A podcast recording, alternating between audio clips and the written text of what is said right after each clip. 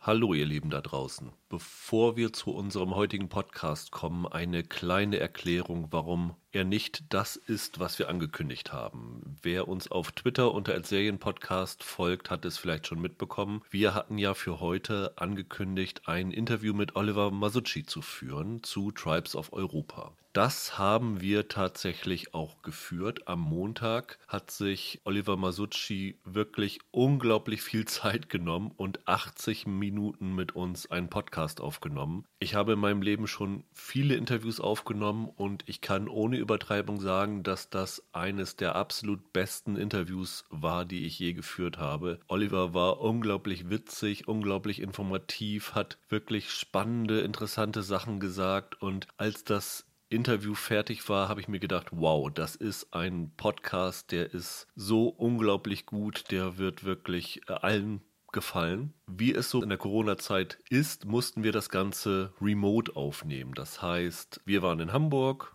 Oliver Masucci war, glaube ich, in Köln und dazwischen war eine Stelle geschaltet, die das Ganze sozusagen mitgeschnitten hat. Ich selber habe mit Kopfhörern aufgenommen und meine Parts mit Mikrofon aufgenommen, um es in möglichst optimaler Qualität zu haben, weswegen ich die Antworten von ihm nicht selber aufnehmen konnte. Dann kamen die Dateien mit dem Interview zurück und am Anfang wirkte alles ganz gut, aber nach neun Minuten war auf einmal der Ton weg was letztendlich dazu geführt hat, dass wir ein 80-minütiges Video haben, das ab Minute 9 in die Stummfilmzeit zurückgegangen ist, wo halt nichts mehr zu hören war und das ganze Interview für die Tonne gewesen ist. Ein Umstand, für den tatsächlich keiner was konnte, weil das Aufnahmeprogramm keinen Fehler angezeigt hat, weiter aufgenommen hat, aber einfach den Ton nicht mehr mit aufgenommen hat und das Ganze jetzt quasi nicht gesendet werden kann. Und es ist wirklich unglaublich traurig. Wir haben jetzt nun schon viele Rückschläge im Podcast gehabt, als wir damals entlassen worden sind, als uns der Podcast weggenommen worden ist, unser erster, und wir wieder von Null anfangen mussten. Und das hier hat mich getroffen, weil das so eine, eine tolle Erinnerung war, so ein tolles Erlebnis war und ich mir auch wirklich schlecht gegenüber Oliver Masucci vorkomme, weil er wirklich so viel Zeit investiert hat und das Ganze jetzt quasi umsonst gewesen ist. Aber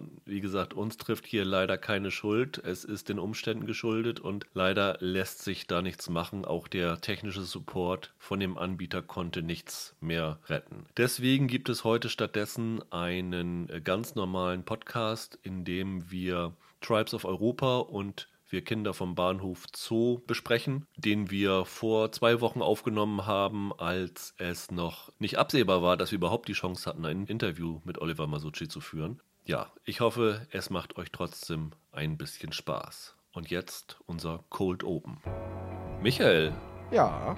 Ich habe mir diesmal eine Frage speziell für dich überlegt, nämlich ich habe gesehen, es gibt ein Prequel zu Yellowstone namens Y1883, das äh, demnächst gedreht werden soll. Welchen Schauspieler oder Schauspielerin würdest du da gerne im Cowboy-Hut sehen? Ich dachte ja erst, als ich mir das angeguckt habe, das wäre so ein Prequel zu der, also tatsächlich jetzt zu Yellowstone mit einem jungen Kevin Costner. Ja. Das soll ja weiter in der Vergangenheit Genau, spielen. genau, 1883. Und ganz einfach, weil ich den eigentlich ganz cool finde und er mit Cowboyhut auch ziemlich cool aussieht, wäre ich für Austin Butler. Ist jetzt nicht so super bekannt, der hat angefangen in so Kindersitcoms wie Hannah Montana und Zoe 101 und so ein Kram. Aber der ist äh, vor zwei Jahren in Tarantinos Once Upon a Time in Hollywood dabei gewesen. Ja. Und hat da, ich glaube, einen der Killer von Charles Manson gespielt und wird da am Ende von Brad Pitt verprügelt. Da hat er schon in einer Szene auf einer Farm, trägt einen Cowboy-Hut und sitzt ganz gut im, im Sattel. Und es ist eigentlich ein ganz cooler Typ. Der hat auch in so einem Zombie-Film vor zwei Jahren mitgespielt, The Dead Don't Die von Jarmusch. Ist echt ein cooler Typ und ich könnte mir das gut vorstellen. Ich könnte mir den gut in so einer Western-Serie vorstellen. Der hat so ein bisschen was von so alten Western-Schauspielern. Markantes Gesicht. Ich glaube, das könnte gut funktionieren. Ja, also du hast natürlich automatisch, wenn du an sowas denkst, ein paar vor dem geistigen Auge. Timothy Oliphant, Sam Shepard Natürlich, und so, so, ja. so die typischen Cowboy-Gesichter. Aber ich bin auch etwas jünger gegangen. Und zwar würde ich echt gerne in der Serie und wahrscheinlich auch in der Hauptrolle Taylor Kitsch sehen. Von Friday Night Lights. Zuletzt war er ja in Shadowplay dabei. Der lebt ja in Texas.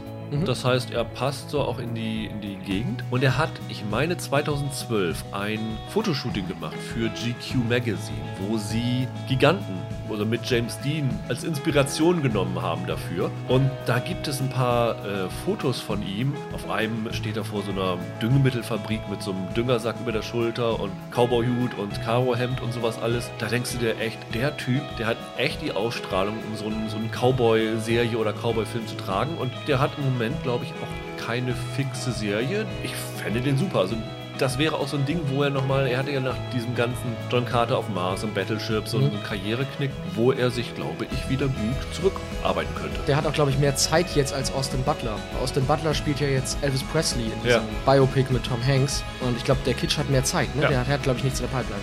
Also Taylor Sheridan, Vorname stimmt auch, also Taylor Kitsch besetzen. Make it happen.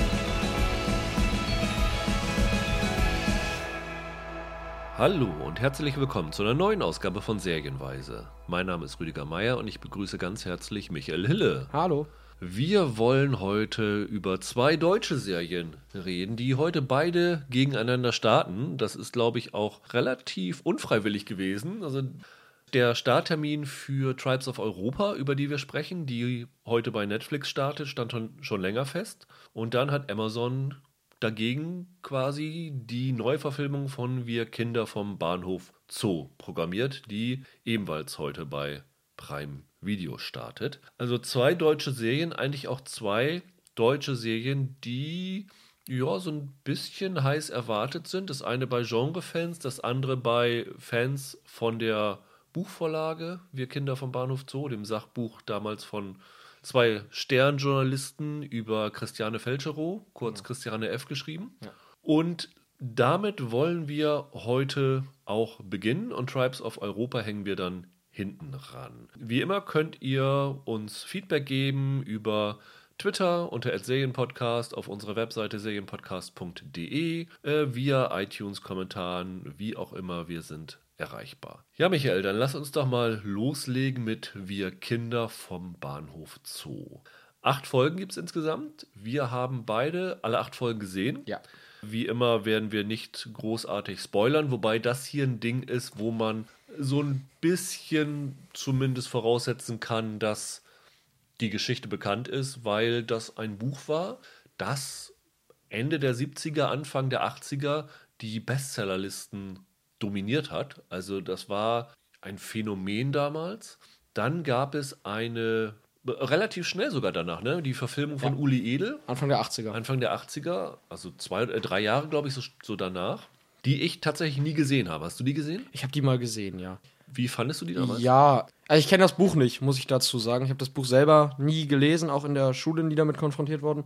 Der Film ist interessant, aber ich glaube, das ist eine Materie, die als Buch etwas besser funktioniert. Also das, ich muss dazu sagen, ich habe den gesehen, nachdem ich schon spätere Filme kannte, die ein ähnliches Themenfeld beackern und die ich dann noch etwas, etwas stärker fand. Deswegen hat er mich nie so gecatcht. Wie muss man sich den Film vorstellen? Ist das ein ganz düsterer Drogenabsturzfilm? Also es ist natürlich schon sehr ernst und der hat aber so einen dokumentarischen Stil fast, würde ich sagen. Also nicht so, dass jetzt tatsächlich Doku-Elemente drin wären, aber der ist sehr realistisch und ohne große Stilmittel inszeniert, sondern wirkt wie so abgefilmte Realität. Ja. So muss man sich's vorstellen. Ja, und jetzt hat Amazon sich das Buch nochmal vorgenommen, hat Annette Hess angeheuert, die ja mit ähm, Kudam, ja. der Kudam-Reihe, wo jetzt ja bald Kudam 63 kommt, und mit Weißensee zum Beispiel ja schon einige Erfolge gefeiert hat, sowohl bei Kritik als auch bei Publikum. Absolut. Die hat sich das erste Mal einen Writers Room zusammengesucht und ähm, also vor allen Dingen jüngere Autoren und die haben sich jetzt daran gemacht, diese Sachbuchvorlage, weil es ist ja kein Roman, sondern es ist ein Sachbuch über eine junge Frau, deren Lebensgeschichte erzählt wird, wie sie in die Drogensucht, vor allen Dingen Heroin, abrutscht und äh, was ihr alles so da widerfährt, also Kinderprostitution und äh, sowas alles. Also zu der Zeit war sie, ich glaube, es ging mit 13 los. Das haben sie jetzt so als, wie sie so schön heißt, Coming-of-Age-Drama inszeniert. Acht Folgen gibt es. Die Folgen sind alle so ja, 50 Minuten, würde ich mal sagen, im Schnitt. Es sind ein paar so 47, ein paar sind so 54 Minuten lang. Und die Geschichte wird ein wenig ausgearbeitet. Also sowohl Buch als auch die Verfilmung waren ja sehr auf die Christiane F. Figur konzentriert. Genau. Hier in dieser Serie müssen sie natürlich ein bisschen den, den Fokus expandieren, weil sonst äh, kann man nicht acht Folgen damit füllen. Und äh, greifen auch mehr die Clique auf. Also mit denen sie da rumhängt, die auch süchtig sind. Ähm, Figuren, die auch in den Büchern aufgetaucht sind, wobei teilweise, also teilweise mit den gleichen Namen wie in den Büchern, teilweise aber auch mit äh, anderen Namen. Also zum Beispiel in dem, im Buch hieß der Freund von Christiane F. Detlef und hier heißt er Benno. Es wird auch immer vorab ein Hinweisschild gemacht, dass das die Geschichte von Christiane F. ist aber Personen aus ihrem Umfeld und Familie sind teilweise frei erfunden oder verändert worden. Ja. Ähm, das heißt, sie haben sich da einige Freiheiten dabei herausgenommen. Was in unseren Screenern nicht davor war, war eine Trigger Warning, was ich sehr komisch fand. Ähm, ich weiß nicht, ob sie das in der fertigen Version davor machen, weil hier gibt es in der Serie viele Themen, wenn das 13 äh, Reasons Why gemacht hätte, ohne Trigger Warning, hätte es einen riesen Aufstand gegeben. Das ist richtig. Also ergibt sich ja aus dem Thema, ne? Also da äh, von, von wie gesagt, von explizitem Drogenkonsum über sexuellen Missbrauch ist da eigentlich alles dabei. Also genau, Vergewaltigung, Selbstmord, ja. Erbrechen, was weiß ich immer. Also mhm. äh, das ist schon vom Thema her gegeben, harter Tobak. Deswegen sollte man auf jeden Fall da mit Vorsicht rangehen, wer mit solchen Stoffen Probleme hat. Also falls Amazon das nicht vorschaltet, von unserer Warte aus eine Trigger Warning. Das Bizarre ist aber, dass die Serie erstmal gar nicht so losgeht. Die allererste Szene der Serie findet in einem Privatjet statt, der, ich weiß nicht genau wo, fliegt. Dann gibt es eine, eine Warnung, Vorsicht Turbulenzen. Dann steuert der Pilot direkt in diese Gewitterwolke, obwohl man da gut hätte dabei vorbeifliegen können, was natürlich irgendwie sehr bizarr ist, aber wie auch immer. Und dann geraten alle in Panik. Nur eine junge Frau, dunkle Haare, sitzt dort und ist ganz entspannt. Ja. Sieht da von hinten einen äh, Mann mit platinblondem Haar, geht zu dem hin und äh, sagt ihm nach dem Motto: du, kann, du brauchst keine Angst haben, uns kann nichts passieren, ich bin unsterblich. Genau. Das ist so der Anfang. Und du denkst erstmal, hä? Mhm. Was ist das? Wo sind wir hier? Wie? Was? Es stellt sich dann raus, dass der platinblonde Mann David Bowie ist, gespielt von Alexander Scheer, der ihn auch in dem äh, Musical schon verkörpert hat. Ja. Wobei ich echt finde, er sieht nicht wirklich aus. Er sieht David nicht Bowie. aus wie Bowie, ne? Nee. Also Nein, da hätte man schon, gerade weil Bowie als Person, also es taucht noch ein, zwei Mal auf, aber als Person nicht so präsent ist, dass man automatisch Bowie damit verbindet. Also müsste man zumindest einen visuellen Reiz mhm. eigentlich setzen damit. Absolut. Und du fragst dich, was soll das Ganze? Man denkt am Anfang, es ist so ein Foreshadowing, was dann später wieder aufgegriffen wird. Das können wir sagen. Diese Szene wird in den acht Folgen nicht nochmal thematisiert. Das ist eine Fantasy-Sequenz, die sich die Autoren ausgedacht haben. Ja. Und das fand ich schon mal ziemlich bizarr am Anfang. Ich habe mich da tatsächlich auch gefragt, ist das jetzt wirklich der richtige Einstieg für sowas? Weil das Problem an dieser Szene ist, dass sie ziemlich stylisch inszeniert ist. Ja. Sie ist ziemlich cool inszeniert. Ich weiß nicht, ob man in eine Serie, die über diese, von diesen Themen handelt, die dieses Sujet hat, so cool einsteigen sollte. Ich fand das, fand das auch sehr komisch. Also, warum steigt man nicht mit einer Partyszene ein oder mit, keine Ahnung, mit, mit einer Szene, in der noch alles normal ist, in der die Welt noch nicht am Abgrund ist oder so. Ich fand das auch eine sehr seltsame Konstellation. Also Privatjet-Turbulenzen, so fangen irgendwelche, weiß nicht, irgendwelche Spider-Man-Filme an oder so. Ja. Aber kein, kein Drogendrama, das fand ich auch komisch. Aber du sagst, du, es hat dich erstmal verwundert, äh, der, der Ton des Ganzen. Das geht vier Folgen lang so, ne? Ja, exakt. Also gerade dieses vor allem stylische Erzählen, finde ich. Ich finde, ich find, das ist ein Riesenproblem der Serie, das kann ich jetzt schon sagen dass sie sehr stylisch inszeniert ist und es passt einfach überhaupt nicht zu diesem Thema. Ja. So doof das klingt, es, es sieht alles ein bisschen zu cool aus. Ja. Ich glaube, wir brauchen über den Inhalt nicht viel nee. mehr erzählen. Das hat sich schon mit dem einen Satz quasi Drogendrama, das in ja. den 70ern, wohlgemerkt in den 70ern spielen. Ja, ja, ja. Spielt zur Zeit, glaube ich, glaube 78, also zur nee, Zeit es geht, Romans, Nee, es geht oder? los. 75 geht's los. Ja, ja, ja. Weil in der zweiten Folge ist dann ja das Bowie-Konzert in der Deutschlandhalle. Das stimmt. ist 76. Stimmt, stimmt. Und dann geht es ja vielleicht bis 77, 78 oder so. Ja, also ich meine die Zeit, die halt auch der, der das Buch behandelt. Ja, genau, genau, das meine ich. genau, genau. Ja, du hast schon gesagt, dass du ein Problem damit hast. Ich, mir ging das wirklich genauso. Also Ich habe mich die ganze Zeit gefragt, was will diese Serie von mir? Was will diese Serie überhaupt sein? Was ist die Aussage dieser Serie?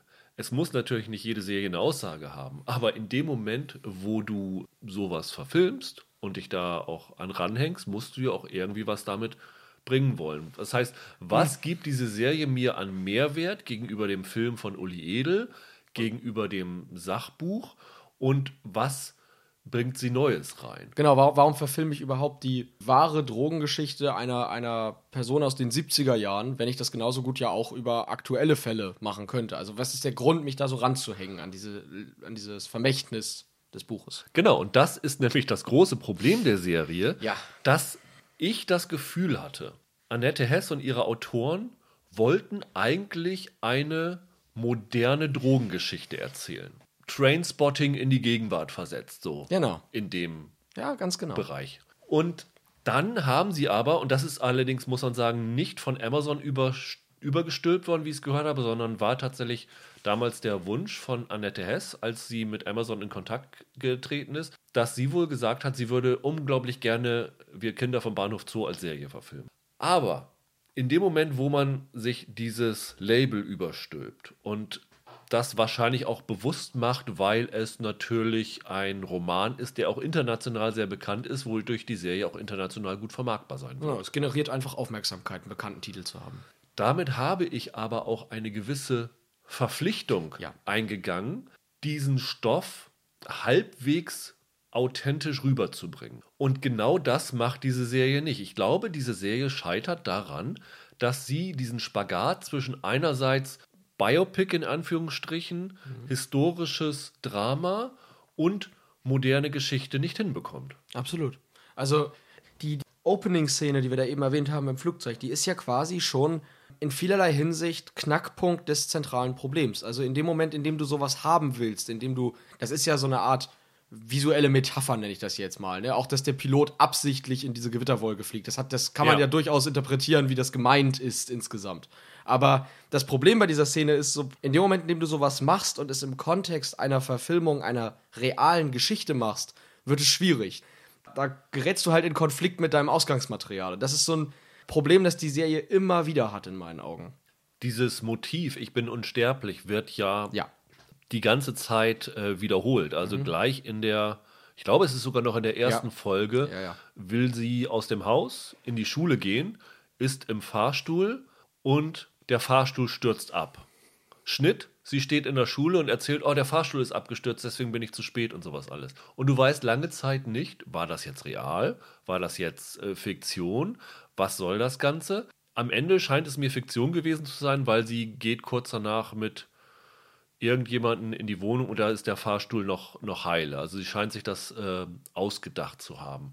Aber sie versuchen ja auch immer wieder diesen ganzen Junkies, die da in der Serie vorkommen, ja so Superkräfte einzuverleiben. Also es wird dann gesagt, ja, die Christiane ist quasi hier äh, Bruce Willis in Unbreakable, die von Lea Dinder gespielte Babsi kann sich mit Toten unterhalten und der Benno, gespielt von Michelangelo Fortuzzi, der quasi ihr Freund ist, also Christianes Freund wird, die übrigens von Jana McKinnon gespielt wird, der kann, kann sich mit Tieren unterhalten. Also das wird einfach so als gegeben präsentiert.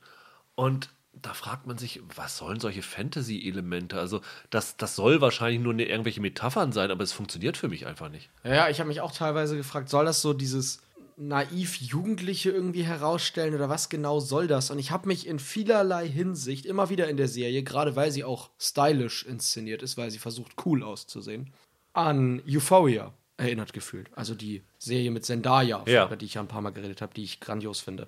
Ähm, in Euphoria ist das ja auch so, dass es um Drogenmissbrauch und, und um dieses äh, Ju Jugendliche aus Problem, in, Proble in schweren Problemen geht. Und die hat auch viele surreale Elemente. Da gibt es immer wieder Tanzszenen und Hip-Hop-Einlagen und äh, dann drehen sich die Wände und so weiter.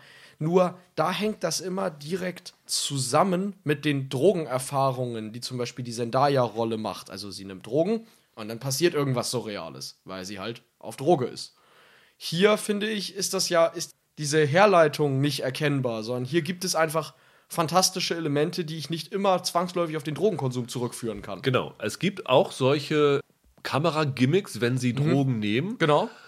Einmal nimmt die Babsi Heroin, liegt auf dem Bett und dann fällt das Bett weg und sie äh, stürzt dann in so einen Wassertank quasi rein. Es gibt so äh, Momente, wo dann Wände wegfahren und sich öffnen und all sowas. Aber zum Beispiel auch in der ersten Folge, es gibt die wichtigste Location mit in dieser Serie ist das Sound. Eine Ja. echte Disco, in der die damals in Berlin alle waren. Und am Ende der ersten Folge kommen sie das erste Mal da rein und tanzen da. Auch sehr bizarr. Die hoppeln alle ab, als ob da Techno ist und oben rüber wird gelegt eine sehr sanfte Version von Everybody's Free, äh, was überhaupt nicht zu dem, zu dem Tanz da passt, äh, aber geschenkt. Und die Protagonisten der Serie fliegen dann über dem Tanzsaal da oben Ja. rüber. Und ich habe ehrlich gesagt gedacht, ja, das ist eine Metapher, die haben jetzt äh, irgendwelche Drogen eingeworfen und jetzt fliegen sie da oben drüber. Genau, die, die, die haben das Gefühl, sie schweben. Ja. Ja.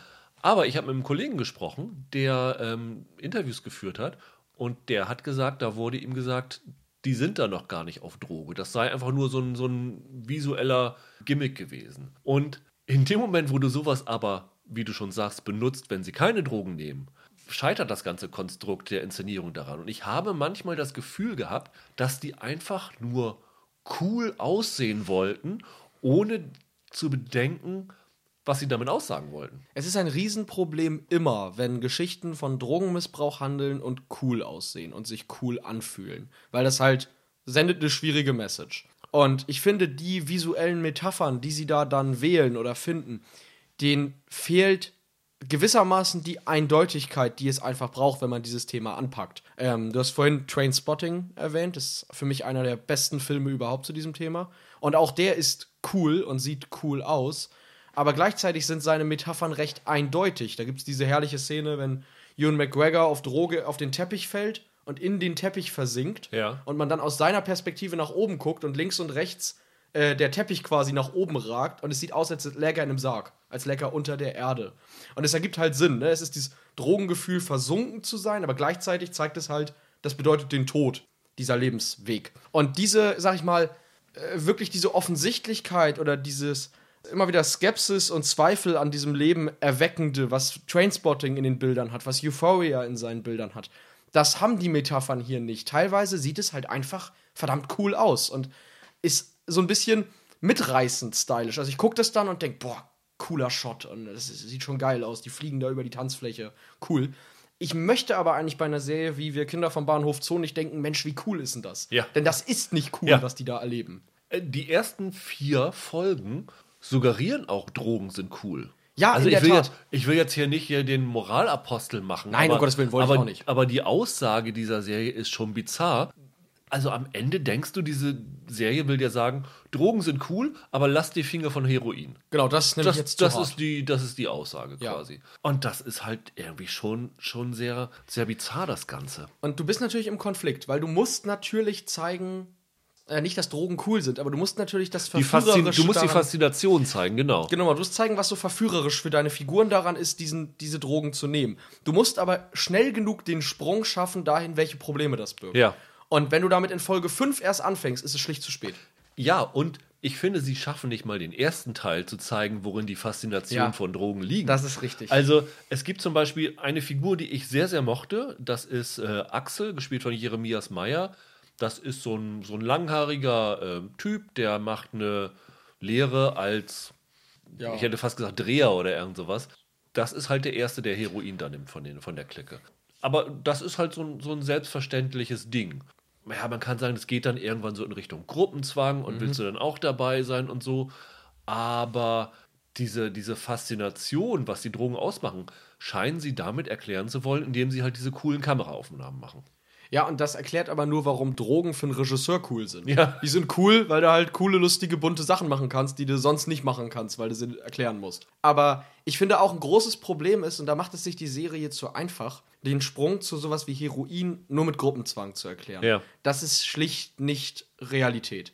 Also so einfach ist es dann auch wieder nicht. Die Leute nehmen nicht einfach nur Drogen, weil irgendeiner ihrer Freunde das tut und sie mitmachen wollen. Das ist halt so Kindergarten. Das, so ist es nicht. Da fehlt mir die Ernsthaftigkeit, die du brauchst für so ein Thema. Also wirklich zu schauen, was gibt es den Leuten, das zu tun. Euphoria, auch da wieder als, Be als Gegenbeispiel, arbeitet das wunderbar heraus. Da geht es zum Beispiel darum, die Zendaya erklärt immer, die hat ja so depressive Phasen und sie tötet damit die Depression in sich. Also wirklich durch, die, durch das Ausschütten von verschiedenen Stoffen, durch die Drogen, tötet sie alles Negative in sich ab. Das ist eine wunderbare Herleitung, die du dann auch visuell untermauern kannst mit irgendwelchen metaphorischen Shots.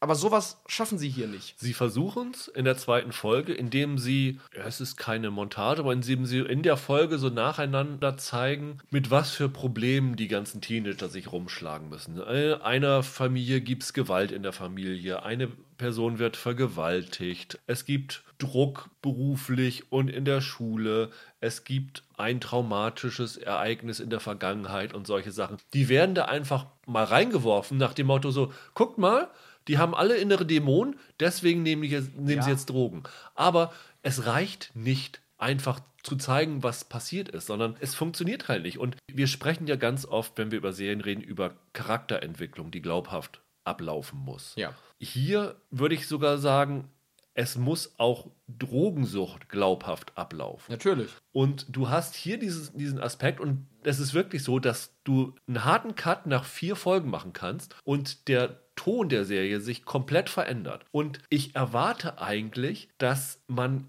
graduell sieht, wie sich diese Sucht entwickelt. Genau und wie sie da nicht mehr rauskommen. Ja. Und du hast hier wirklich vier Folgen, abgesehen von einer Szene, wo jemanden schwitzend in der Endecke sitzt und zittert, weil ihm die Drogen, der Drogennachschub fehlt. Aber ansonsten hast du hier vier Folgen, wo sie, sie Drogen nehmen, wo sie dann auch Heroin spritzen und alles wunderbar, alles wunderbar. Und dann kommt ein Cut und auf einmal sind sie absolut mega süchtig. Ja. Und, und es geht nichts mehr. Und dann denke ich mir, Moment, wo kommt das auf einmal her? Das müsst ihr mir doch graduell zeigen, wie sich sowas entwickelt. Ja, absolut. Ich verstehe das halt einfach nicht. Und wir haben vorhin gesagt, dieser Widerspruch zwischen moderner Serie und 70er Serie, das kann man teilweise in Bildern festmachen. Also, äh, sie haben halt Bahnhof Zoo gefilmt und der Bahnhof Zoo sieht heute halt anders aus als in den 70ern. Ja. Sie haben sich die Mühe gemacht und haben das Innenleben des Bahnhofs wieder aufleben lassen. Ich weiß nicht, ob sie ein Set benutzt haben und es da gemacht haben. Wahrscheinlich war es ein Set, wo sie Schaufensterkästen aus der Zeit haben, wo sie Beschriftungen, also teilweise noch in altdeutscher Schrift zu den Fernzügen stand da und sowas alles. Aber dann gibt es halt auch die Außenaufnahmen. Und dann haben sie halt eine stationäre Kamera irgendwo hoch, das auf den Bahnhof Zoo zeigt. Und unten fahren dann, ich nenne es mal historische Fahrzeuge. Also alte weiße Mercedes-Taxen fahren da durch und so Doppeldeckerbusse aus der Zeit. Und oben drüber ist das moderne deutsche Bahnlogo, das rote, was es erst seit glaube ich, Ende der 80er in der roten Farbe war, was sonst schwarz war, was man vorher in den Innenaufnahmen auch, auch gesehen hat. Und du denkst ja, okay, das ist in einem Bild gezeigt, wo das Problem der Serie ist. Ihr wisst nicht genau, was ihr machen wollt. Es wäre doch wirklich kein Ding gewesen. Sie haben auch, glaube ich, ein modernes Logo von der Wand weg digitalisiert. Aber digital in diesem Shot kannst du doch dieses deutsche Bahnlogo da oben wegmachen. Und du kannst auch dann dieses Persil-Ding, was jahrelang, diese Persil-Werbung, die oben dran stand, die jahrelang Bahnhof Zoo stand, die kannst du doch wieder einfügen. Das kostet doch kein Vermögen. Das zeigt aber, wie wenig sie sich dann mit, dann mit sowas Mühe gegeben haben. Das ist halt ein Problem. Also sie, sie wollen auf der einen Seite eine authentische 70er-Serie sein, aber auf der anderen Seite geben sie sich nicht die Mühe. Und ich habe da sogar noch ein anderes Beispiel noch dazu. Mir ist es auch im Writing aufgefallen. Ja. Ich bin ja nun nicht Ende der 70er äh, aufgewachsen. Aber ich wundere mich, bis auf vielleicht ein paar Jugendwörter oder so, dass die doch alle genauso sprechen, wie wir uns unterhalten haben auf dem Schulhof. Also so anders sprechen sie tatsächlich Ja. gar nicht. Und ohne dass ich es jetzt weiß, aber ich würde jetzt mal behaupten, dass äh, mein Papa sich auf dem Schulhof mit seinen Freunden anders unterhalten hat, als ich mich auf dem Schulhof mit meinen Freunden. Das stellt mir die Serie aber nicht so richtig dar. Und das finde ich ist auch ein Problem. Zu so Authentifizierungssachen wie jetzt irgendwie m, Klamotten und Autos, da kann ich nicht so viel sagen, da bin ich nicht im Thema. Aber bei den Dialogen hatte ich immer wieder das Gefühl, das klingt mir nicht 70er genug. Das könnte problemlos auch 90er oder 2000er sein. Die Klamotten sahen ganz äh, glaubhaft aus, also auch wenn ich keine bewusste Erinnerung an die Zeit habe. Ich bin mhm. ja auch dann quasi, als die Handlung der Serie losging, ungefähr geboren. Auch die Tapeten und die, die Ausstattung und so, das sieht alles, alles ganz okay aus, obwohl es ehrlich gesagt etwas zu wenig gelebt aussieht. Das ist dieses Problem, was wir schon öfter gesagt haben. Wenn ich eine Serie in den 70ern aufbaue, muss nicht alles aus den 70ern sein, beziehungsweise aus diesem Jahr, wo es spielt, sondern es können auch Sachen aus den 50ern und 60ern stehen, ja. weil man schmeißt, äh, man schmeißt nicht jedes Jahr alles wieder weg. Richtig. Ähm, aber was mich halt extrem geärgert hat, ist, die Serie versucht, sich so einen Anstrich zu geben, oh, wir sind so authentisch und achten so auf Details. Und das beste Beispiel dafür ist das David Bowie-Konzert. Das es ja wirklich gegeben hat. Am 10. April 1976 also auch das Datum, an dem er gespielt hat, die Location, wo er gespielt hat, die Deutschlandhalle, die mittlerweile nicht mehr existiert. Das alles wird in dieser Serie präsentiert. Also da halten sie sich genau an die Vorgaben. Und dann gehen die Kids auf dieses Konzert. Gedreht worden ist übrigens, weil wie gesagt die Deutschlandhalle nicht mehr existiert. Wenn sie da hingehen, gehen sie durch die äh, Unterführung vom ICC wo sie auch zum Beispiel Captain America gedreht haben. Das ja. ist immer in diesen Orangensäulen. Hunger Games äh, spielt da teilweise auch eine ganz beliebte Location, die nur ein Kilometer weg ist von da, wo die Deutschlandhalle früher gestanden hat. Und dann gehen diese Kids auf dieses Konzert und dann geht die Christiane in die Umkleidekabine von, dem, von Bowie landet sie irgendwie. Und du hörst im Hintergrund wohlgemerkt, das ist keine, keine Musikuntermalung, sondern es ist nur so eine Atmosphäre aus dem Hintergrund, dass Heroes von David Bowie gespielt wird. Und da schlägst du dir echt an den Kopf, weil Bowie hat Heroes ein Jahr später geschrieben. Ja. Und dann denkst du dir, ihr macht das nicht mal, um Atmosphäre zu machen. Das machen sie eine Folge später, wo Heroes nochmal als, als Untermalung läuft. Sondern einfach, damit die Leute wissen, wir sind bei einem Bowie-Konzert. Aber mein Gott, es gibt eine Setliste von diesem Konzert aus 76, was er gespielt hat. Auch wenn Heroes der bekannteste Song ist und auch wenn er in dem Uli Edel-Film, weil er da ja auf Deutsch eingesungen wurde, eingesungen wurde ist, wichtig war, könnt ihr dann auch noch benutzen, wenn ihr es die Folge später eh schon benutzt, genau. indem ihr es dadurch bringt. Ja. Dann spielt da doch einen Song, der da wirklich gelaufen ist, wenn ihr euch schon so den Anstrich gebt, so möglichst authentisch zu sein. Ich finde auch, also als Referenz an den Film ist das in Ordnung, aber halt nicht in dem Moment, in dem ich eine historische Szene nachstelle. Da wird es halt schwierig. Ja. Also, zumal, wie du sagst, jeder, der sich ein bisschen mit David Bowie auskennt, haut sich da sofort gegen die Stirn und denkt, Leute, das ist der bekannteste Song. Das benutzen sie natürlich, weil du selbst wenn es nur im Hintergrund läuft, du gleich erkennst, aha, das ist Heroes von David Bowie. Ja, ja. Aber es ist halt auch der bekannteste Song und jeder weiß, wann er geschrieben worden ist und dass er in der Berlin-Zeit von Bowie geschrieben worden ist. Ja.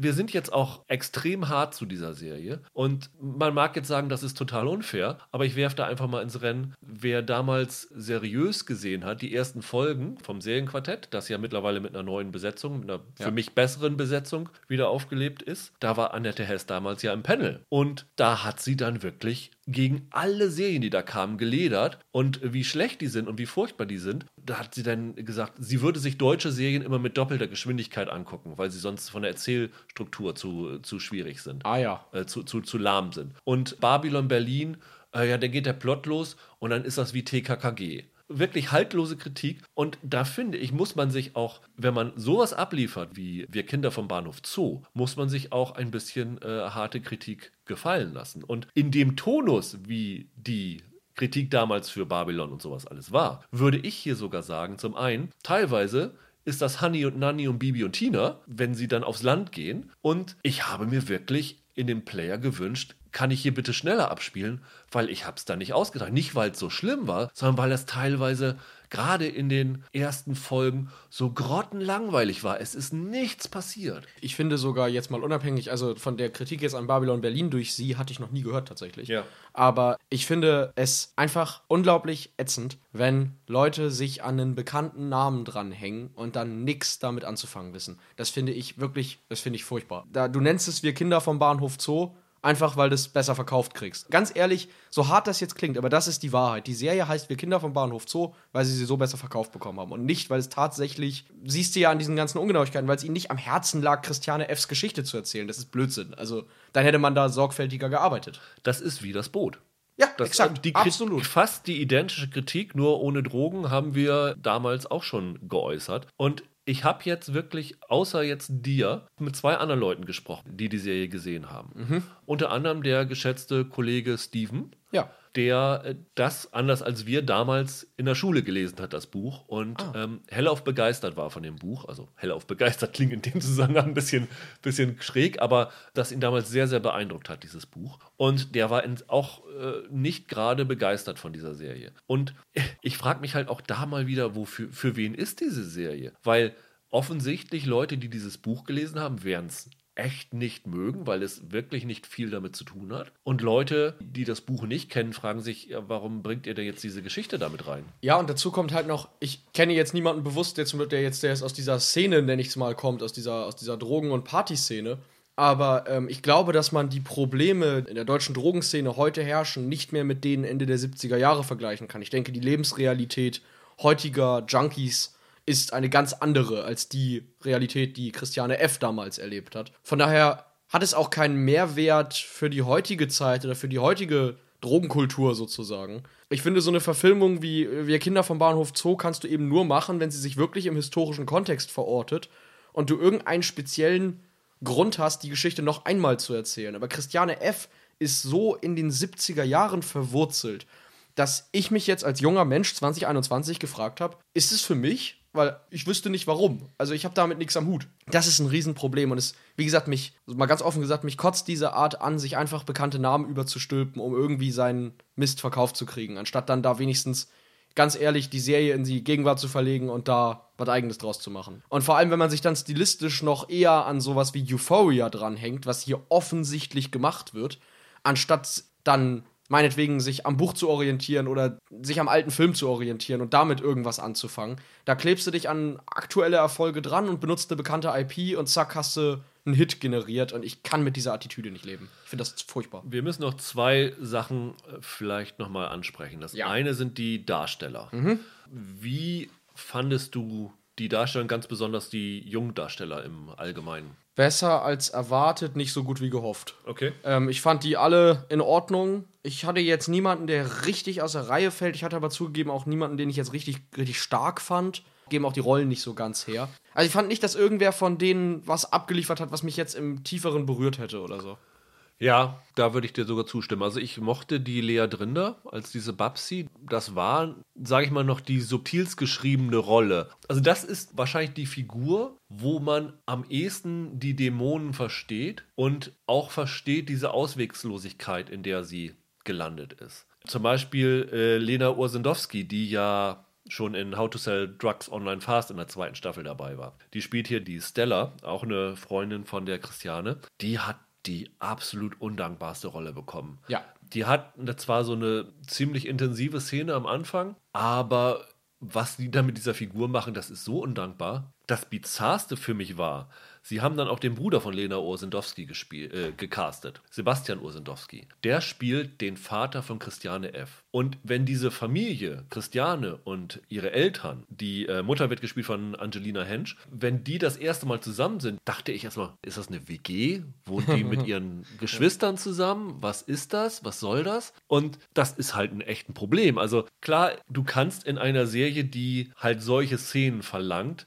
keine 13-Jährige casten. Das, Das geht ist- nicht. Ist klar. Aber Jana McKinnon, so gut sie spielt, also sie spielt solide, finde ich, ist 22 und sieht halt nicht aus wie 13. Das muss man sagen. Die sieht deutlich älter aus. Ja. Und der Sebastian Osendowski, der ist, glaube ich, 35. Und ist kein altaussehender 35-Jährige. Nein, Die drei sind 13 Jahre auseinander und optisch vielleicht auch nicht viel mehr als 13 Jahre auseinander. Und die spielen hier Vater und Tochter. Und warum auch immer, ich konnte es die ganze Serie nicht ablegen, da, dass mir das so absurd vorkam. Also das mu muss man auch im Casting doch beachten. Dann cast ich dann doch einen 40-Jährigen als Vater. Was soll das? ist witzig, das ist, ist mir gar nicht so aufgefallen, aber jetzt, wenn du es sagst, stimmt es natürlich. Also allein schon deswegen, weil, ich- weil wenn er merkt, sie soll deutlich jünger sein, habe ich das dann einfach abgeschüttelt. Aber es stimmt schon, wenn einem das schwerfällt, wird's, wird's komisch. Wie gesagt, ich bin gleich von Anfang an drüber gestolpert und ja, diese Erwachsenenrollen, also Das sind Erwachsene in Teenie-Filmen. Ja, aber also die, die Eltern zumindest. Ja. Aber dann gibt es ja noch diese ganzen Freier, die da rumlaufen Ja, und ja, sowas ja. alles. Puh, da haben sie aber auch aus der Klischeekiste geholt. Also das ist in vielen Punkten aus dem Buch übernommen. Also die Serie hält sich im groben an dem Buch. Sie verschiebt einige Ereignisse hin und her. Also, ich sag mal, das erste Mal von Figuren und der erste Schuss von Figuren. Und es gibt dann irgendwann ähm, eine Figur, die mit Gelbsucht im Krankenhaus landet. Das ist in dem Sachbuch ein bisschen in einer anderen Abfolge. Da ging es ja zu sagen. Geschenkt. Also, geschenkt. Alles wunderbar. wenn es passt, dann passt. Aber diese Figuren sind funktionieren für mich, für mich trotzdem nicht. Und es gibt ja hier Sachen, das ist knallhart Pädophilie, muss man so sagen. Das sind Minderjährige, die da frei am Bahnhof Zoo aufgabeln. Und das wird aber nicht so richtig problematisiert. Also es gibt dann später noch eine Gerichtsverhandlung irgendwann, wo dann nochmal so nach, nach dem Motto gesagt wird, ja, sie sind äh, wegen des Miss äh, Missbrauchs von Minderjährigen, stehen sie hier vor Gericht. Aber so richtig... Auch zum Beispiel, eine Figur wird dann in ein Entzugsprogramm geschickt von Narconon. Ich glaube, es fällt mit keinem Wort, dass das ein Scientology-Programm ist.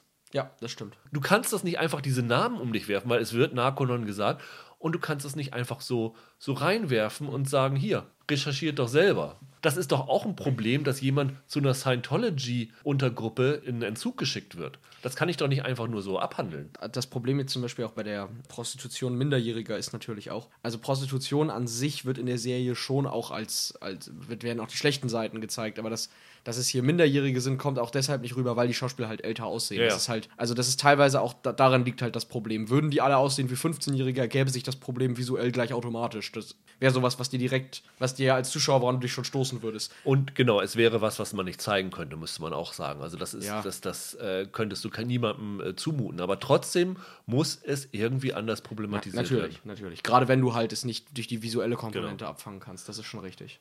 Und der vielleicht der letzte Punkt, den wir noch ansprechen müssen, ist, wie hat dir die Musik gefallen? Weil die Musik spielt eine extrem große Rolle in der Serie. Ich nehme Musik ja immer gefühlt gar nicht so krass wahr, aber es stimmt schon, sie ist hier recht entscheidend, sagen wir es mal so. Ich fand's okay, aber es hat halt oft an vielen Stellen auch diesen Coolness-Faktor mit erhöht, den ich so ätzend fand. Dementsprechend, so richtig zufrieden bin ich damit auch nicht. Also Amazon ist ganz stolz drauf. Die bringen auch den Soundtrack dann raus. Ach, tatsächlich, auf CD dann? Äh, Ich weiß nicht, ob es auf CD oder als, als, Als Download. Ja, oder okay. wie auch immer, aber Okay. das haben sie schon angekündigt, dass sie das als, als Soundtrack launchen wollen. Und ich habe tatsächlich in diesem Fall gar nicht so ein Problem damit, dass die meisten Songs, die eingesetzt werden, nichts mit den 70ern zu tun haben. Also da läuft dann Block Party und Florence and the Machine und äh, Chandelier von Sia läuft irgendwo. Also moderne Songs, also wirklich mit Pop-Songs ist das Ganze untermalt. Kann man machen. Man geht automatisch mit. Also Musik ist ja einfach dafür da, dass du auch Zuschauer steuern und manipulieren kannst.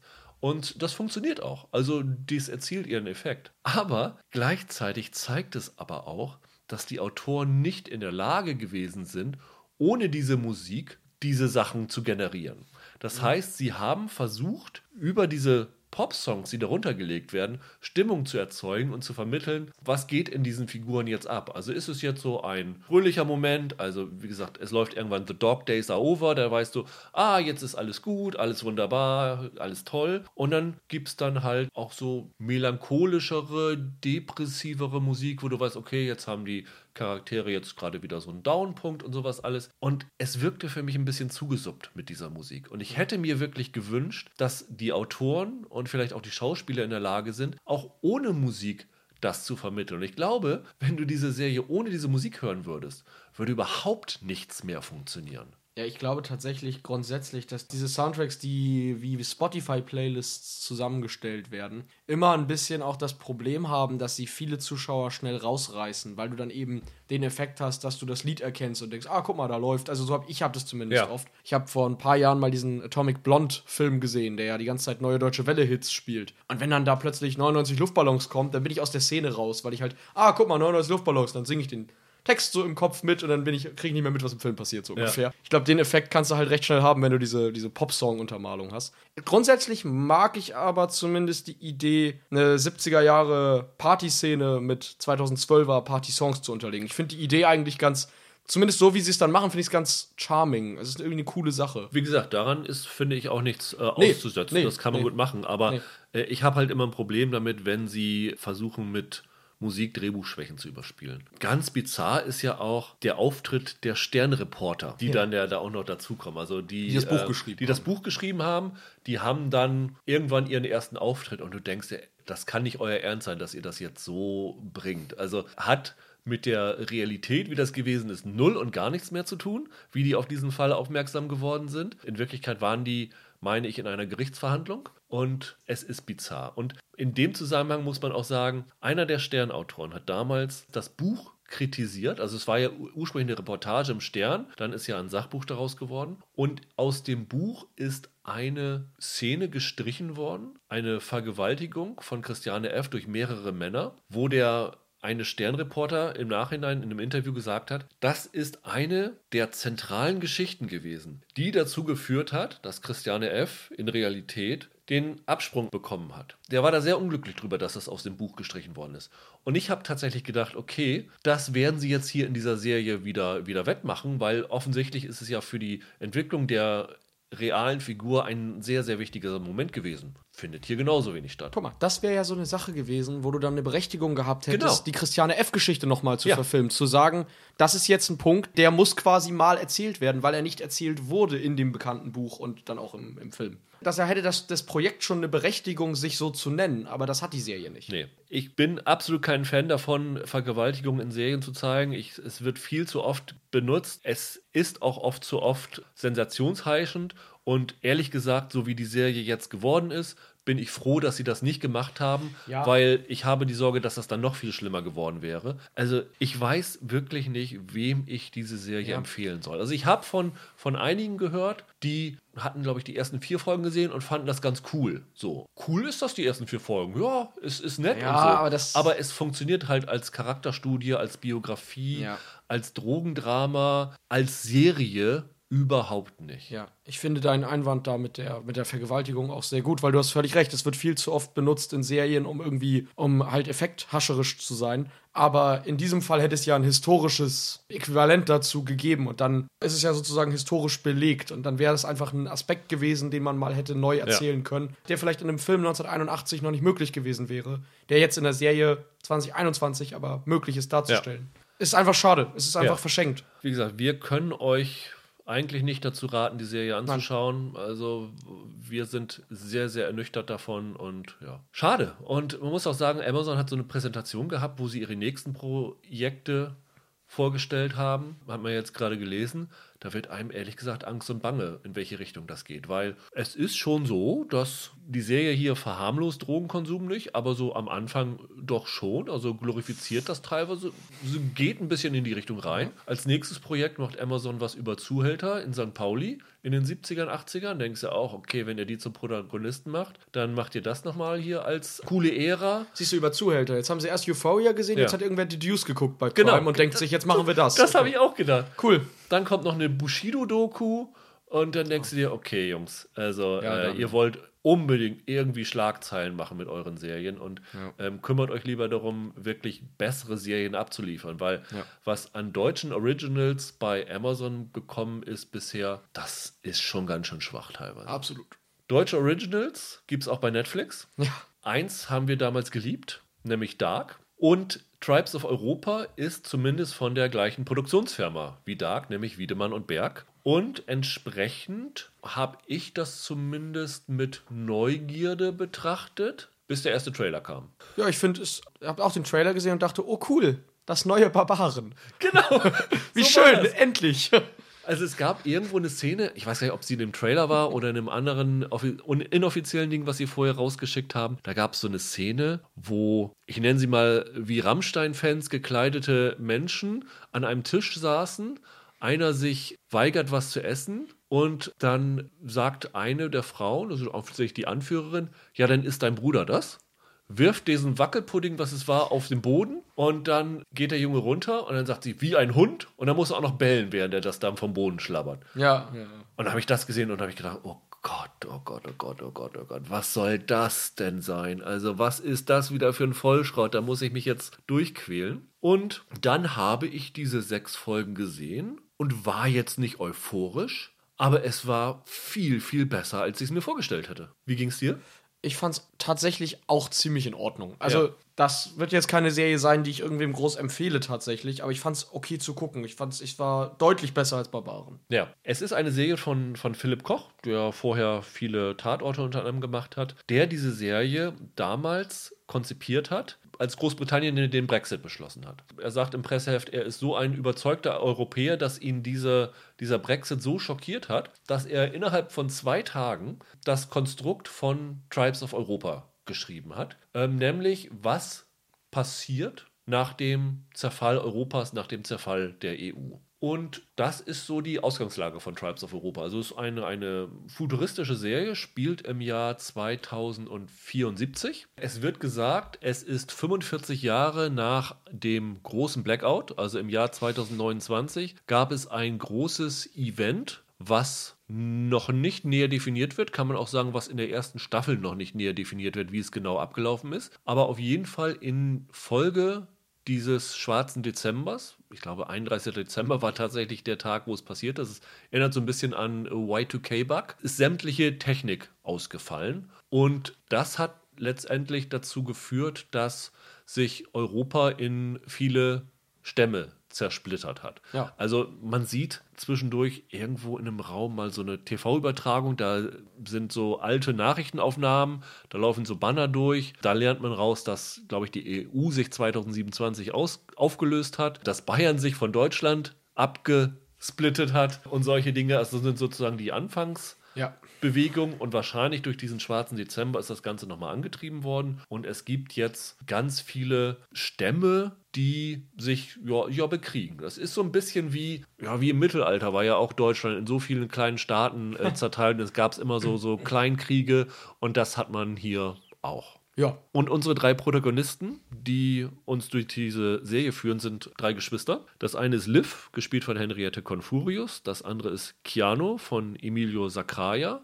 den man auch aus dem Bibi und Tina-Film kennt. Und das dritte ist Elia, gespielt von David Ali Rachet. Die gehören zum Stamm der Origines. Das sind, ist so ein ganz kleines Stämmchen, das im Wald lebt und alle warnt, hütet euch vor den Outsidern, so werden sie tatsächlich genannt, da draußen, da ist es gefährlich und die sind so eine kleine verschworene Gemeinschaft. Die gehen mit Pfeil und Bogen auf die Jagd, also sind wirklich komplett von, von Technik ab. Und die werden Zeuge, die drei Geschwister, wie ein Flugobjekt abstürzt. Also eines der wenigen Flugobjekte, also eine der wenigen technisierten äh, Dinger, die es noch gibt. Sie gehen dahin und finden dann erstmal ein abgestürztes Flugzeug. Ist wie so ein, wie so ein Jet oder sowas. Und ein bisschen ab davon einen schwer verletzten Piloten, der einen mysteriösen Würfel dabei hat, der sich auch Cube nennt. Es stellt sich raus, dass das einer von den Atlantiern ist. Also wir werden hier, muss man sagen, mit vielen Namen um uns werfen. Das macht die Serie genauso. Da muss man sich erstmal dran gewöhnen. Also das ist so ein bisschen wie eine Arztserie oder sowas, wo man erstmal Ja, vieles ja. nicht versteht. Und diese Atlantier sind die letzten, die sich noch Technik erhalten haben. Und hinter diesem Würfel sind halt alle möglichen her. Und dieser Atlantier wird gejagt von den sogenannten Crows.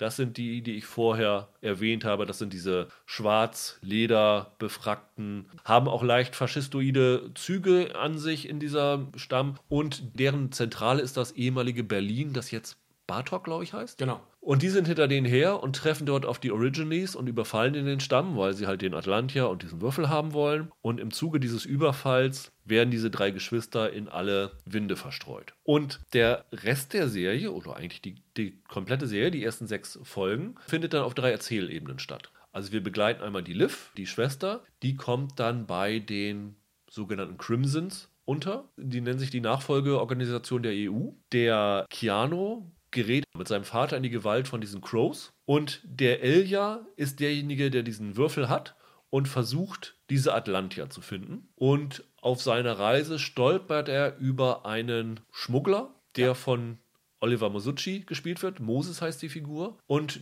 die versuchen gemeinsam erstmal den, den Würfel zu reparieren. Und der Moses versucht diesen, will diesen Würfel gerne verkaufen, weil der halt so viel wert ist, dass er sich da erstmal seinen Lebensunterhalt mitfinanzieren kann. Ja, und das ist so die, die Grundkonstellation dieser Serie. Und du hast auch schon gesagt, du fandst sie nicht so schlimm wie gedacht. Was hat dir denn gefallen und was hat dir weniger gefallen? Wenn du das Konzept jetzt so aufzählst, ich weiß jetzt, wie sich meine Freundin fühlt, wenn sie mit mir Avengers oder Aquaman oder sowas guckt.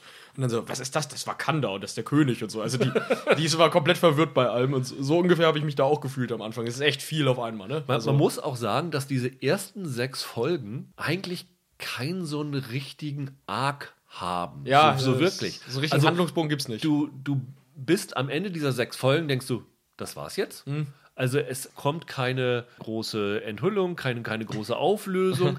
es wirkt, als ob diese sechs Folgen eine erste Einführung in diese Welt sind. Also die ersten sechs Folgen sind halt quasi die Exposition für diese Serie. Ja. Was natürlich auch ein bisschen das Problem der Serie ist, weil sie dadurch nicht unbedingt immer den richtigen Drive hat. Aber ich habe am Ende dieser sechs Folgen, nachdem ich so diese Welt kennengelernt habe, habe ich gedacht, ich finde das irgendwie ganz cool. Also ich möchte gerne das weitersehen. Und Philipp Koch hat gesagt, er hat für acht Staffeln Stoff. Oh, cool. Acht Staffeln ist aber richtig Holz. Ja, ja. Also, ja ich, ich hatte am Anfang, also es klingt jetzt vielleicht ein bisschen absurd, aber um ehrlich zu sein, ich finde das Grundkonzept der Serie unglaublich beknackt. Ja, Allein schon diese ganze Nummer äh, von wegen, wie jetzt Europa aussehen soll in gerade mal weniger als, was sind das, 60 Jahre? Ne, vielleicht mal 50, 55 Ja. Jahre sind das. Das finde ich schon, also ein bisschen sehr, sehr weit hergeholt, muss ich sagen. Und dann auch diese Nummer mit äh, diesem Blackout, den es gegeben hat, wo ich als ich dann gehört habe, 31. Dezember 2029, habe ich gedacht, ach cool, der mit das Millenniums-Virus hat 30 Jahre später doch noch Genau, zugeschlagen. genau. Ich finde das alles schon sehr albern eigentlich, das Konzept. Und das hat mich in der ersten Folge extrem abgeturnt, weil ich dachte, na komm, also da das eine Volk, die haben noch Technik und die anderen leben da irgendwie wie die Barbaren. Ich muss aber sagen, warum auch immer, in den späteren Folgen, irgendwie haben mich die Figuren teilweise gekriegt. Irgendwie fand ich die Handlungen dann ganz, irgendwie ganz gut. Also nicht alle, aber zum Beispiel die ganze Geschichte um den Oliver Masucci. Ja, Fand ja. ich super. Ich finde auch, der Masucci ist sensationell teilweise. Masucci ist der absolute Hammer. Wir mochten ihn ja auch in, in Dark schon so. Ich hatte das große Glück, dass ich mit ihm äh, sprechen konnte und muss sagen, dass ich danach ihn noch mehr mochte, weil, das wusste ich vorher gar nicht, der ist ein Nerd wie du und ich. Also der ist ein äh, großer Star Wars, Mad Max, äh, Matrix-Fan und sowas alles. Dreht, glaube ich, auch gerade Fantastic Beasts Ja, in ja. Äh, Großbritannien. Ja. Den dritten Teil ist er dabei. Und ähm, der liebt halt so Genrestoffe. Und ich finde es immer schön, wenn du irgendwas guckst und du wirklich merkst, dass da jemand ist, der da richtig Freude daran hat zu spielen. Ja. Und das merkst du irgendwie dieser Masucci-Figur, diesem Moses an. Oliver Masucci hat gesagt, diese Figur ist Han Solo nachempfunden, was ich absolut nachvollziehen Ja, kann. ja. Das ist so, im Englischen sagt man Scoundrel dazu, so, ein- so ein Schurke, so ein Verschmitzter, der kennt Gott und die Welt. Er kennt auch Gott und die Welt, weil er wie Han Solo am Anfang Who Shot First, Greedo und so, Ja, der hat ja auch überall Schulden. er und ist der ja Mo- auch ein Schmuggler. Genau. Also, und der Beruf. Moses hat halt auch überall Schulden und ähm, verdient sich halt so als Schrottsammler und versucht dann irgendwelche halbseidenen Geschäfte abzuwickeln und so. Und erstmal da so einen geilen Errol Flynn-Schnauzbart. Das fand ich sehr geil. Und dann hat er noch so einen, der, der schnüffelt immer an allem möglichen. Das ist irgendwie ganz cool. Also der hat so, so Mannerismen. Und jedes Mal, wenn diese Geschichte wieder zu diesem Moses und dem Elia zurückgegangen ist, der, wie ich finde, auch von David Ali Rashid echt cool gespielt wird. Also es ist eine sympathische Figur. Da habe ich mich immer gefreut, dachte ich, super, jetzt geht's hier wieder weiter. Und das ist halt auch eine Figur oder die beiden sind sehr unterwegs. Das heißt, durch diese beiden lernst du auch viel mehr von dieser Welt kennen, weil die halt auf dem Weg sind, um diese berühmte Arche der Atlantier zu finden. Ziehen sie halt auch durch verschiedene Gegenden durch und du wirst durch die beiden in, in diese Welt eingeführt. Und da habe ich mir gedacht, wenn, wenn du von da zu diesen Crows gegangen bist, die da halt in, in Berlin da rumhocken in der Arena und sich bekämpfen und was weiß ich alles machen, dann denke ich, oh, bitte geht wieder zu Moses zurück. Ja, der, der Witz ist, ich finde das ganz lustig, wenn du jetzt sagst, der Masucci ist auch so ein, so ein Fan von ganz vielen Popkultursachen, weil die äh, Tribes of äh, Europa ist selbst so ein Sammelsurium aus bekannten Sachen, finde ich. Also klar, jetzt Barbaren ist so eine Assoziation, die jetzt der Veröffentlichung geschuldet ist, aber da kannst du ja fast alles drin sehen. Also du hast Star Wars Elemente, klar, in dieser Beziehung zwischen ihm und, und dem Luke der Serie, Genau. mal. Du hast eine große Portion Mad Max drin, du kannst Mad Max in diesem Volk der Crows so ein bisschen, ne? Ja, genau, genau. Du hast, meine Aquaman-Assoziation ist gar nicht so falsch, weil in dem Aquaman-Film hatten sie auch diese ganzen unterschiedlichen Völker, die sich aufgesplittet haben und jetzt überall verteilt sind und um einen Gegenstand kämpfen. Der Cube ist so das Standard MacGuffin in jeder dieser Heldengeschichten. Also, ich glaube sogar in Transformers war es auch mal wirklich ein Würfel, hinter dem alle her Ja. waren. Waste by Wolves war sogar so ein kla- ganz bisschen irgendwie drin im, im Worldbuilding. Ähm, ich finde, das ist so ein buntes Sammelsurium. Und wie gesagt, mich hat das alles so ein bisschen am Anfang genervt, weil ich dachte, naja, das ist schon sehr, sehr abwegig, dass Europa so aussieht. Also, ja, der Brexit war nicht schöner, man kann es auch ein bisschen übertreiben. Aber mir haben die Figuren tatsächlich eigentlich fast alle ganz okay gefallen und die Geschichten fand ich eigentlich auch ganz schmissig. Aber da ist schon ein Gefälle zwischen der Masucci Geschichte, sag ich mal, und einigen anderen Plots, die so ein bisschen daneben sind. Also das mit dem Keanu fand ich echt Ja. sehr, sehr anstrengend zu gucken. Da hast du dann auch wirklich so diese wirklich Klischeefiguren. Also da Ja. gibt es so einen Kapitan und der spielt so überzogen. Und das Problem ist, dass die Serie mit dem einsteigt. Also da Ja. wolltest du irgendwie nach, nach zehn Minuten wollte ich den Scheiß ausschalten, weil ich dachte, oh Gott, also das halte ich nicht durch. Und dann gibt es noch die, das ist diejenige, die seine rechte Hand werden will, Lady Varvara, gespielt von Melika Furutan. Oh ja, die hat dann, äh, hält sich dann solche Haussklaven, die dann für sie sexuelle Dienste verrichten. Puh, auch eine nervige Figur. Also es gab da ab und zu mal so Aspekte, die waren ganz okay, aber insgesamt ist das ein Abschnitt, den, wenn es mehrere Staffeln geben sollte, man gerne vernachlässigen könnte für mich. Ja, es hat, es hat tatsächlich manchmal ein bisschen was von, den, äh, von einigen Passagen in Cloud Atlas, oder?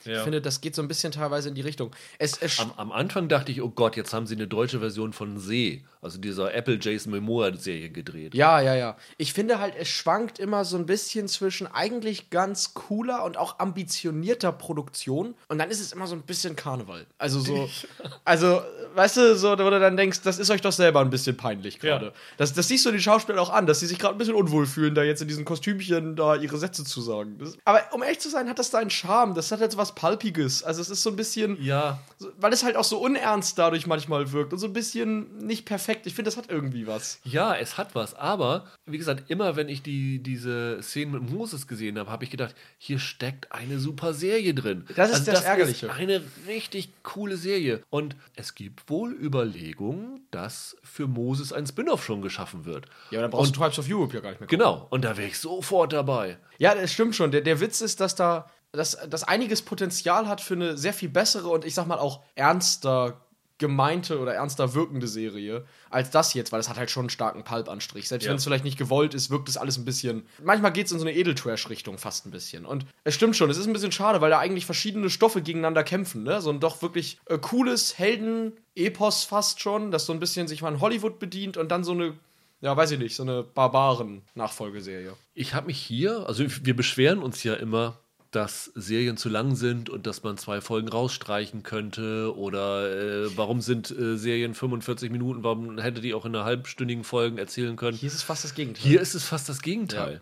Auch wenn ich die Serie nicht super fand, hätte ich gerne mehr gesehen, weil ich glaube, ein Problem ist, dass diese Serie zu wenige Antworten gibt in der ersten Staffel. Also das war ja immer so, ich nehme nenne jetzt einfach mal Lost als Beispiel. Lost hat natürlich immer extrem viele Mysterien erstmal aufgeworfen. Und dann sind sie aber vorgegangen und haben immer mal wieder ein paar Antworten geliefert, neue Mysterien aufgemacht und so. Und dieses Antworten geben in Teilen wäre hier vielleicht gar nicht schlecht gewesen. Also man müsste, glaube ich, so ein bisschen andeuten, was ist mit diesem schwarzen Dezember gewesen. Man kommt auch dann in dieses Bratok, also in das ehemalige Berlin, und du siehst so einen Skyline-Shot, wie du es aus New York-Filmen oder so kennst. Und dann guckst du und denkst, wo kommen denn die ganzen Hochhäuser her? Weil du sagst, wir haben jetzt 2020 und das habe ich damals Philipp Koch gefragt, es ist kein Paralleluniversum, es ist unsere Welt, die jetzt hier Ja. weitererzählt wird. Also wir haben jetzt 2020,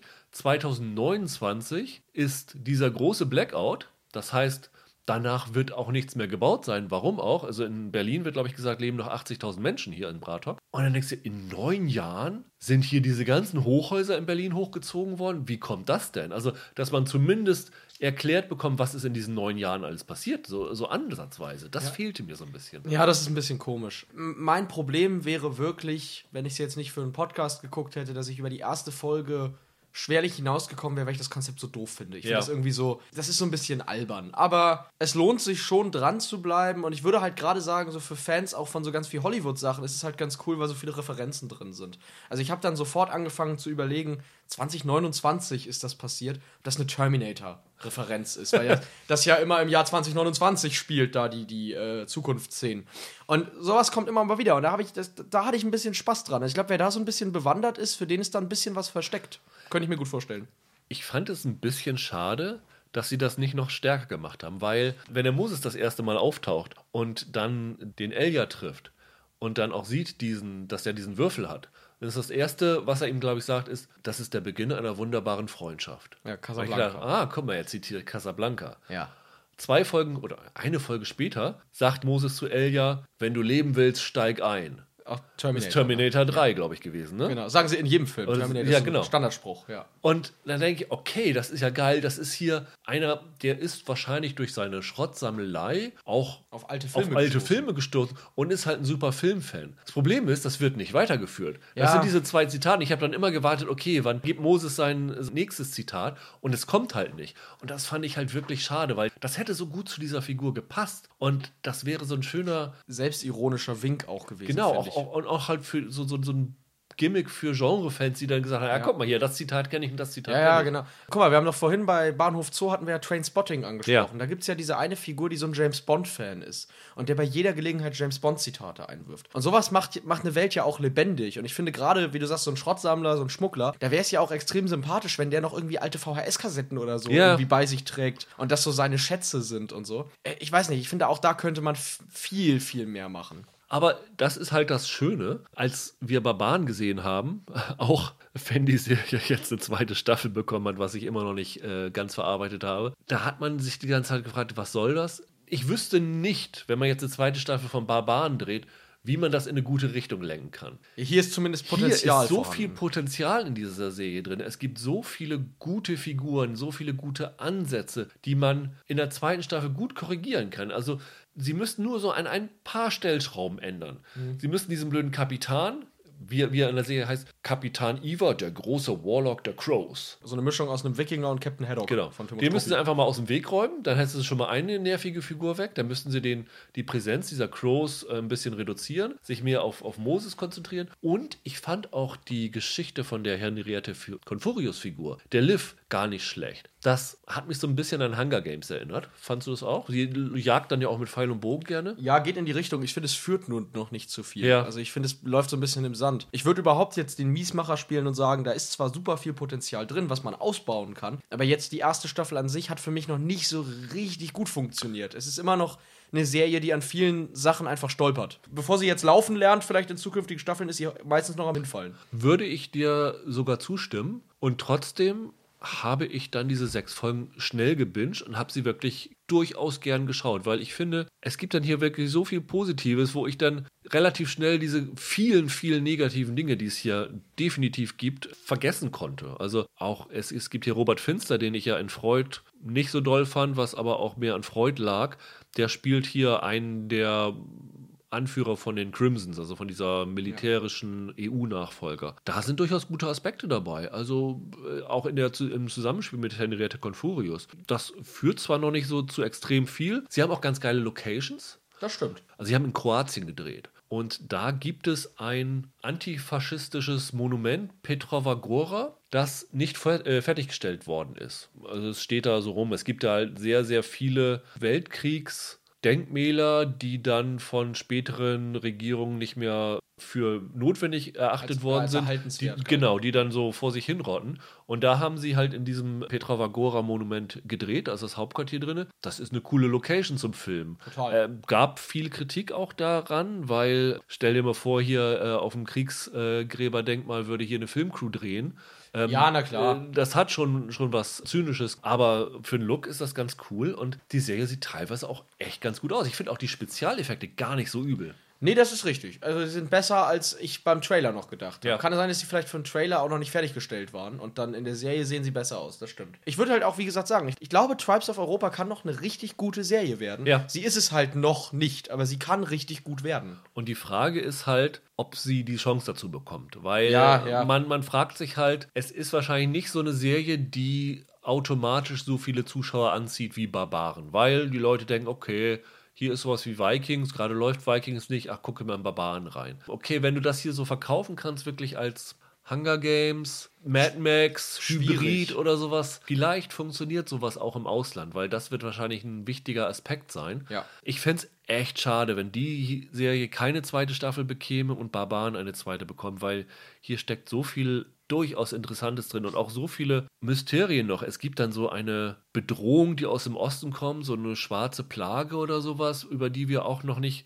wirklich wissen, was es ist. Die Serie oder die Staffel endet mit einem, ja, Cliffhanger kann man sagen. Ist auf jeden Fall so was, wo du denkst, okay, da möchte ich unbedingt wissen, wo das jetzt zuführt. Und sie werden ziemliches Budget für die anderen Staffeln brauchen, weil sie führen dann noch so ansatzweise ein paar weitere Stämme ein. Da müsste dann noch ein bisschen mehr in die Ausstattung reinstecken. Philipp Koch hat eine Karte angefertigt, die ist, glaube ich, noch nicht veröffentlicht, wie das Europa aussieht, also so eine handgezeichnet, mhm. wie welcher Stamm ist wo und sowas alles. Da könnte man echt was Geiles, Interaktives später mal draus machen. Also ich würde unglaublich gerne eine zweite Staffel sehen und äh, oh, noch viel unglaublich gerne ein äh, Spin-off mit Oliver Masuccis Moses. Acht Staffeln planen ist natürlich auch ein Hammer, ne? Man ja, sagt ja. ja immer, Gott bestraft Leute, die planen, ne? Also ich hoffe, es stimmt hier mal nicht. ich sag mal so, also ich bezweifle, dass irgendwer bei Netflix acht Staffeln bekommen darf. Also, ja, also äh, maximal vier. Dann ist fast alles bei Netflix äh, passé, weil es dann äh, den Kosten-Nutzen-Faktor für den Streamingdienst nicht mehr hat. Ja. Aber selbst vier wäre ein Riesenerfolg dafür. Absolut. Oder selbst drei wie bei Dark. Da macht man halt zehn Folgen statt sechs Folgen oder so. Ja. Aber wie gesagt, ich kann es durchaus ans Herz legen den Hörern. Ähm, es ist nicht perfekt, aber wie gesagt, äh, man ist relativ schnell mit durch und es hat echt tolle Momente und macht Lust auf mehr, zumindest bei mir. Ich würde auch sagen, schaut es euch mal an, wenn ihr das, also einfach auch um das vielleicht ein bisschen zu unterstützen, weil es bestimmt noch besser werden kann. Ja. Ihr habt da auf jeden Fall mehr Freude dran als äh, an Bahnhof Zoo. Das steht tatsächlich außer Frage. Ja. Also bei aller Kritik, aber Bahnhof Zoo ist, äh, ist da ja nichts gegen Tribes of Europa. Nee, Bahnhof Zoo ist halt auch viel ambitionierter, was ja, den Angang angeht.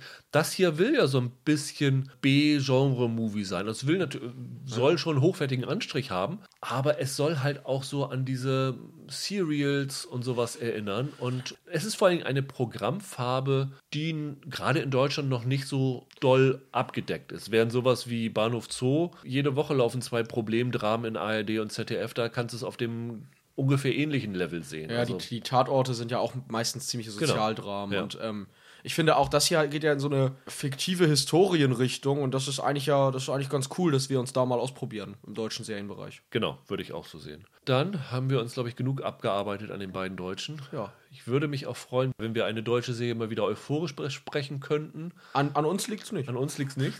Wie gesagt, äh, Bahnhof Zoo. Finger ja. weg von den Drogenkinder. Genau. Finger weg. Und gebt Tribes, of Europa eine Chance. Ja. Wir hören uns dann nächste Woche wieder. Was genau verraten wir euch später. Bis dahin, habt ein schönes Wochenende. Macht's gut. Ciao, ciao. Ciao.